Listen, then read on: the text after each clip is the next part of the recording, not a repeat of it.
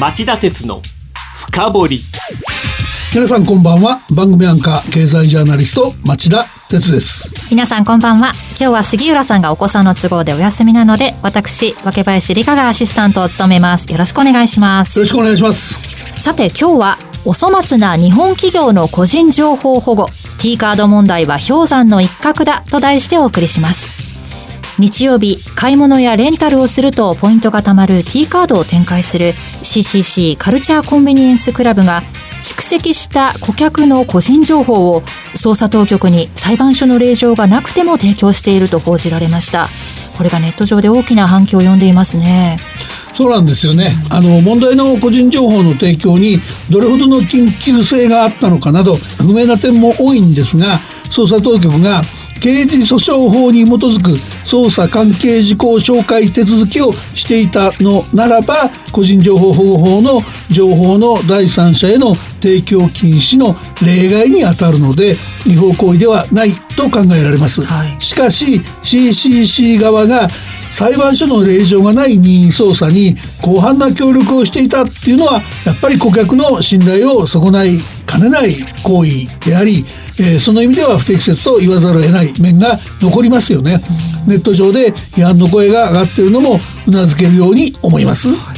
ただこういう情報提供っていうのは T カードだけが行っているんでしょうか？いや問題はそこですよね、はい、あの CCC だけにとどまらず検察が作成した顧客情報取得リストによるとこうした対応している可能性のある企業などがおよそ290にも及ぶっていう報道がありますこれが事実だとすれば日本も中国のような国家と変わらない人権軽視国家ということになりかねません。そこで今日はこの問題をめぐるこの数日間の報道を整理しておきましょう。それでは CM の後この問題について町田さんに深掘ってもらいましょう。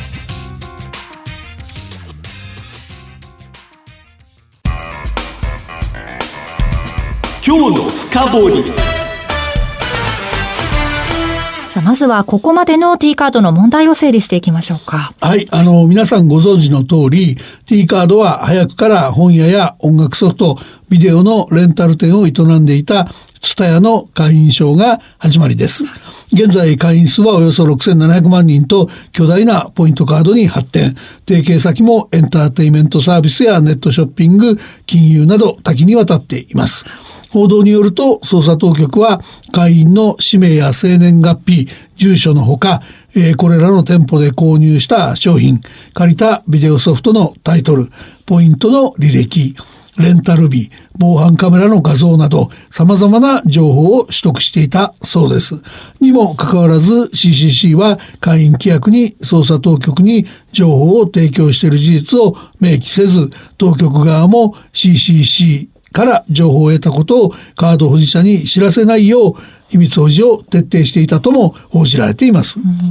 この報道を受けてカルチャーコンビニエンスクラブは月曜日にホームページにコメントを掲載したんですよね。そうです。でコメントは T カードの情報に関する一部報道により皆様に多大なるご心配をおかけし申し訳ございませんと一応謝罪した上で当局への個人情報開示の経緯と対応策を説明する内容になってます。それによると CCC グループは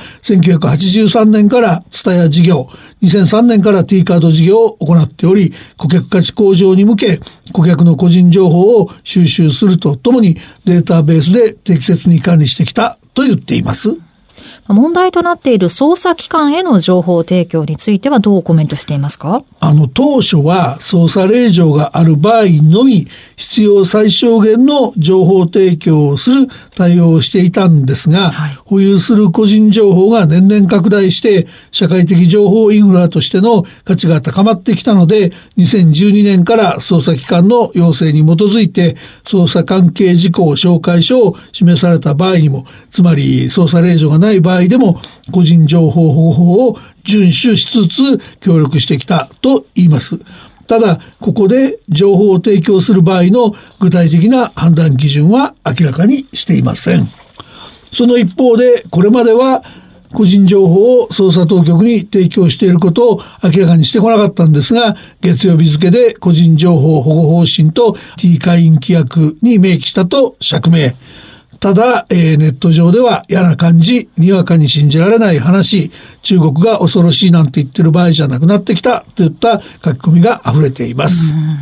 この問題は T カードだけなんでしょうか？あの、ツタヤ報道に先立ち、日本の通信社が今月4日付で、検察の顧客情報取得リストに記載された企業などがおよそ290あり、それらに対してアンケート調査をしたところ、少なくとも3割にあたる91団体が警察や検察による捜査関係事項紹介などの要請に基づき、顧客の氏名や住所、利用履歴といった情報を任意で提出しているなどと回答したっていうことです。このうち29団体は顧客向けの利用規約やプライバシーポリシーなどに捜査当局に協力する旨を明記していなかったとしており、ことは伝えにとどまらず様々な企業に共通の問題であることが浮き彫りになっています。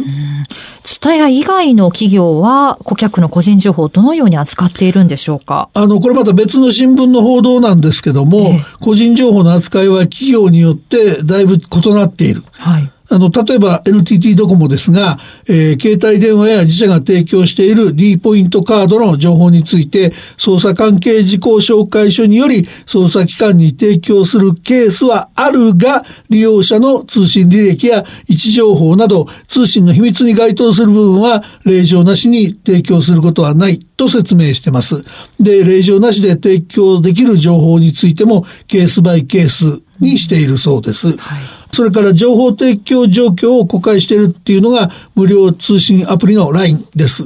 令状などに基づいて LINE アプリの利用者の通信履歴などを捜査機関に提供、その状況を2016年下半期分から6ヶ月ごとに透明性リポートっていう名前で公表してるっていうんですね。で、LINE が、えー捜査当局に提供しているのは事件の解決や、えー身体人命保護に必要な容疑者と被害者の情報。具体的には利用者のメールアドレスや電話番号、ID、通信日時、送信元の IP アドレス、最大7日分の文字チャットだと言います。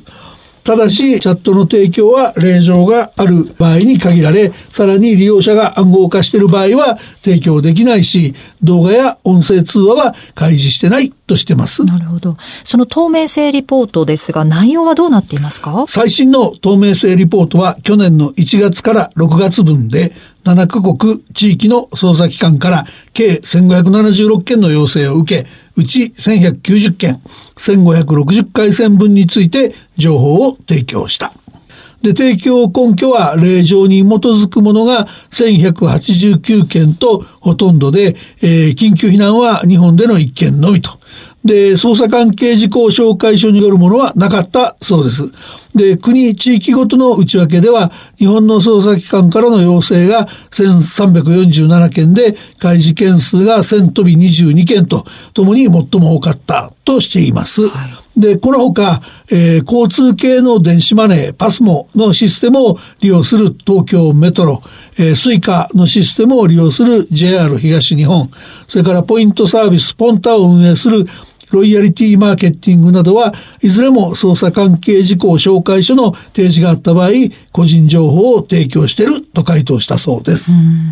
これらの企業の対応というのは合法的ということですか？合法的なんですね。はいあの、個人情報保護法の第23条第1項の4は、えー個人情報の第三者への提供を原則禁止にしてるんですけども、そこに例外規定もあって、その、例えば政府機関が法に基づいて企業に個人情報の提供を求めることを認めています。つまり、その捜査機関が捜査関係事項紹介書を示した上で、企業に情報提供を求めることは、そうした行為に当たるので、企業が求めに応じることも法律上は問題ないと言えます。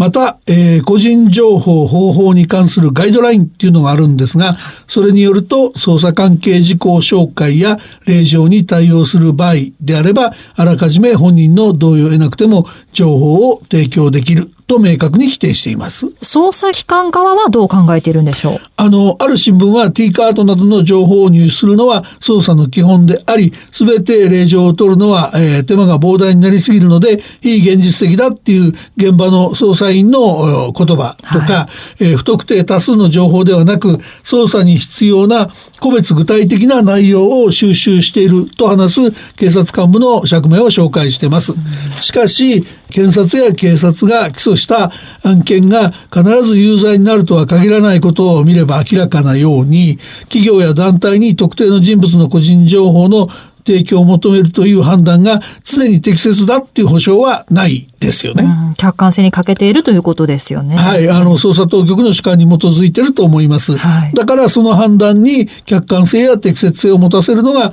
裁判所に令状の発行を求めて承認を得るという行為なんですね。やはりよほどの緊急性があって令状の取得に必要な時間さえかけられないというケース、そういうごく稀なケースを除いて原則はきちんと手続きを踏むのが筋でしょう。大変参考になるのは、えー個人の思想信条が推し量りやすい個人情報を持つ図書館の団体である日本図書館協会の対応方針です。はい令状を確認した場合を除き、読書履歴を外部に漏らさないと宣言しています。一般の企業にも見習ってほしい対応と言えるんじゃないでしょうか。では最後にまとめをお願いします。はい、あの、個人情報保護法が最初に、えー制定されてから、あの、すでにもう何年も経っていて、はい企業が収集している個人情報っていうのは飛躍的に増えてます。世界では GAFA を規制するような動きもあるので、そのオーソドックスに人権に最大限の配慮をする個人情報保護のルールを確立しないと、日本がその人権保護がないがしろされてるっていうことになりかねないと僕は思います。皆さんいかがでしょうか？はい。以上、今日の深掘りでした。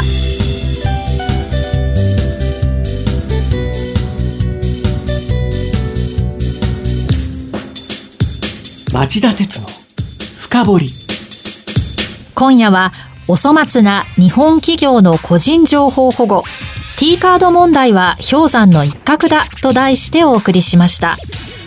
番組への感想、質問などありましたら、ラジオ日経ホームページ内の番組宛てメール送信フォームからメールでお送りください。またこの番組はオンエアから1週間以内ならラジコのタイムフリー機能で聞くことができます。詳しくは番組ホームページをご覧ください。リスナーの皆さん、えー個人情報の提供問題いかがだったでしょうか？これからも大きなテーマどんどん追いかけていきたいと思いますでは番組お聞きのあなた来週も徹底的に深掘りますそれではまた来週。さようなら。